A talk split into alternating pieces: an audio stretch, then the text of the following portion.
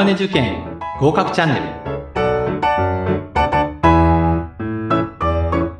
はい皆さんこんにちは。ベストウェイケアカデミーの馬淵敦です。皆さんこんにちは。インタビュアーの石井真由子です。え馬淵さん今回のテーマですけれども介護保険の成り立ちについて、はい、そうですね。はい。介護保険。介護保険というのはいつ始まったかってご存知ですか？私あの調べちゃいましてあ、そうですか。ありがとうございます。えっと、こう、制度自体が始まったのは2000年で、で、はい、法律自体は1997年で書いてありました。ああ、おっしゃる通りですね。はい。まあ、2000年の4月から、こう、介護保険というのはスタートしていまして。まあ、結構ね、長い期間、ね、あの、うん、まあ、認知度もだいぶ進んできたんじゃないかなというふうには、まあ僕は感じてるんですけれども。はい。むしろなんかそれ以前って介護保険なかった時代ってどうしてたのっていう感じになりました。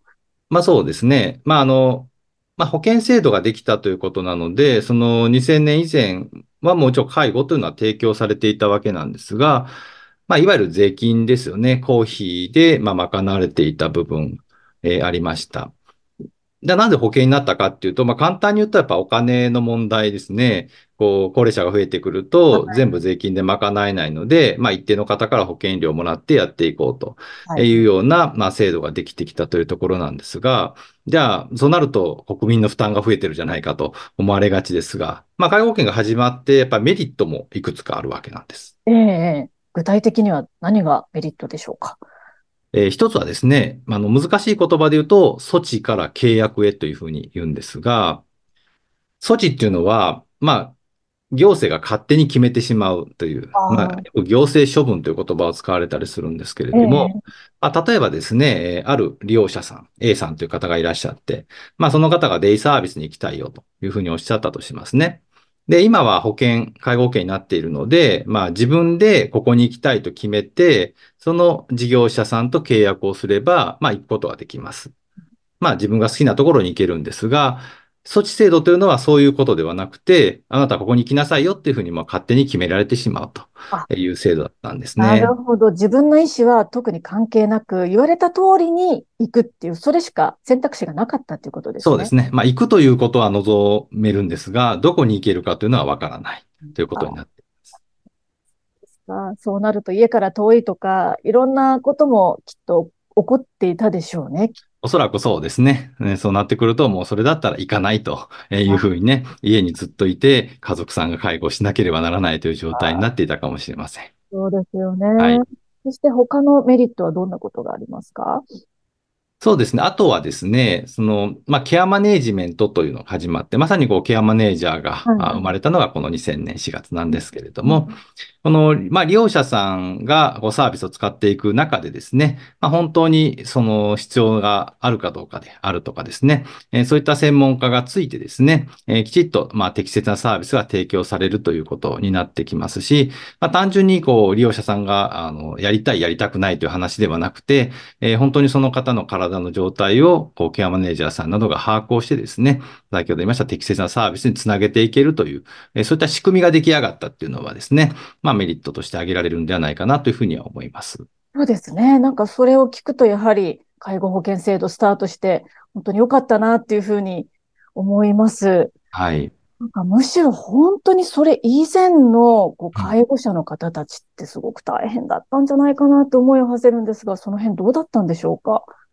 そうですね。今はですね、まあ少し歩いたり、まあ車で走ってもそうですけれども、はい、あらゆるところにデイサービスがあったりとか、えー、ヘルパーステーションがあったりとか、はい、えー、したんですが、まあ、あの、これも介護保険が始まってのメリット、まあ民間参入をされる、まあすることができるようになったのがちょうど2000年なんですよね。えー、それ以前は、まあ公的な機関、まあ市であるとか、まあ市町村ですよね。あとはまあ福祉公社とか、社会福祉協議会とか、はい、えー、そういったところがですね、えー、サービスを提供していたので、まあ非常にこう、サービス提供主体も少なかったという部分もあるかなと思います。まあそうなるとなかなかサービスが使えないので、えー、家族さんがこう介護をしなければならない。まあ家族介護という言葉ですよね。えー、これがまあずっと残って、もちろん今もあるんですけれども、えー、今はまあ社会介護というかね、そういったみんなで支えていきましょうというのが、まあ、ごくごく当たり前になってきましたが、当時はそうではなかったですね。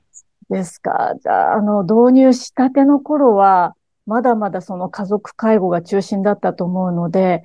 なんでしょう、社会の目というのも、当時と今とだいぶ違ってるところもあるんでしょうかね。あ、違ってると思いますね。その、まあ昔は本当にこう家族がこうおじいちゃんおばあちゃんを支えていくみたいなですね。まあ、あの、3世代の家が多かったもんですから、おじいちゃんがいたら、まあ、お孫さんもそうですしね、えー息子さん、娘さんも家で支えていくっていうのが当たり前だったので、まあ、ヘルパーさんに来てもらうとは、なんと親不幸な、みたいなね、あえーそういう風潮もあったみたいですね。か。まあ、今やね、これだけいろんなあの事業者さん増えてきたので、まあ、ある程度こう当たり前というか、そういうふうにはなってきていますかね。そうですね。まあ、基本的には社会介護、まあ、ヘルパーさん、デイサービスなどですね、を使っていく。まあ、その中でもちょっと家族介護というのが必要なんですよね。ええだけども、僕は家族介護というのは、やっぱ長く提供していかないといけないので、まあ、浅く長くと、えーいうふうに、うんあの、いつも伝えています。なるほど。浅く長く。はい。これが深いと負荷がかかりすぎるってそういう意味ですか？そうです、そうです。あの、一人の方がですね、もうずっとおおじいちゃんの介護を私はするんだっていうふうにやってしまうと、まあ、やっぱり潰れてしまいますし、今、まあ、日本の中では、こう、いわゆる寿命というのが伸びていますよね。はうん、ですから、こう、例えば、65歳から介護が必要になったとしても、えっと、80歳まで生きられても15年間あるわけですよ。わあ、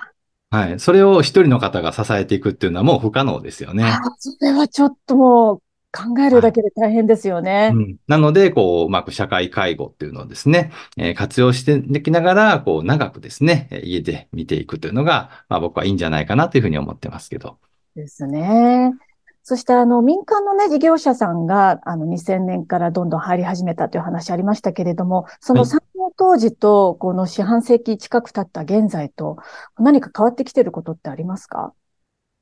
そうですね。あの、まあ、昔はやっぱりこう大きなところですよね、えーが多かったと思いますが、まあ最近はこう、まあ会社も作りやすくなってきているので、えーこじんまりと家族経営でややられていたりであるとか、えーそういったえーところも増えてきているかなと思います。まあ数自体はあの増えてきてるんじゃないかなというふうには思いますね。うんそうですか。まあ、数が増えてるということは、あの、利用者にとっては選択肢が増えているっていう、そういう理解で合ってますか？あはい。まあそうですね。利用者さんがあ選択をしていく。で、そうなってくるとですね、やはりこう、淘汰が起きるというかですね。はい。まあ、逆にこう増えていく中で、えーええ増えていくところも増えてえーいっているということですかね。まあ、市場原理と言いますか。まあ、はい。そうですよね。それこそ資本主義社会ですよね。はい。ああ、なるほど。その事業者さんで、こう、なんでしょう、淘汰に、こう、勝ち抜いていけるところは何が違うんでしょうかね？まあ、まずはやっぱり利用者さんに選ばれるというところなんですけれども、まあ、よくね、広告を出すとかって話がありますが。対人援助って、まあ僕はやっぱ口コミっていうのが一番大きいんじゃないかなと思ってるんですよね。はい。はい。ですから、まあ利用者さんであるとか家族さんからですよね、の口コミであるとか、えーそういったことで、あの人が言ってるから私もあそこのデイサービスに行きたいであるとかっていうのも、やっぱり聞きますからね。ええはいまあもちろんそのためにいいサービス。まあ皆さんいいサービスは提供されてるんだろうとは思いますけれども、そういった口コミを読んでいけるようなサービス提供というのも必要になってくるんですかね。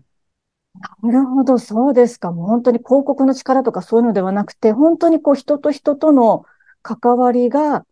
いかに大事かっていうことの証ですよね、それはね。そうですね。まあ、介護保険というのは、まあ、制度ではあるんですけれども、それを作っていくのはやっぱり人ですからね。その人がやっぱりうまく回っていかないと、まあ、当然制度も回っていかないと思いますし、こう事業者施設なんかも、おそらくその人によって回っていくところであるかと思います。そうですか。あの、最後にですね、この介護保険。まあ、あの、今まですごく、あの、メリットが語られてきましたけれども、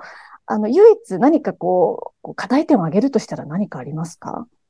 そうですね。高齢者が増えてきているという現状、やはりこう財源不足というのが叫ばれているところなんですね。で、財源不足を補っていくのは、まあ、もらう量を増やしていくか、出す量を減らすかなんですが、僕は出す量は減らしてほしくない。まあ、すなわち、あの、従業員ですね、介護職員に対する、まあ、お給料というのがやっぱり減ってしまうことになりますので、そのあたりはうまく調整してほしいなというふうには思うんですけれども、まあ、そうなると、こう、入れる側ですよね。えー、まあ、保険料というのは、やっぱりこう、年々上がっていってるようで、はいで、まあそこは、まあ現在の日本社会の中ではまあやむを得ない、まあ高齢者が増えていってる現状、仕方がないのかなというふうに思いますけれども、まあそのあたりで、あとは少し、まあ行政がやることであればスリム化といいますかね、こう無駄のないよう、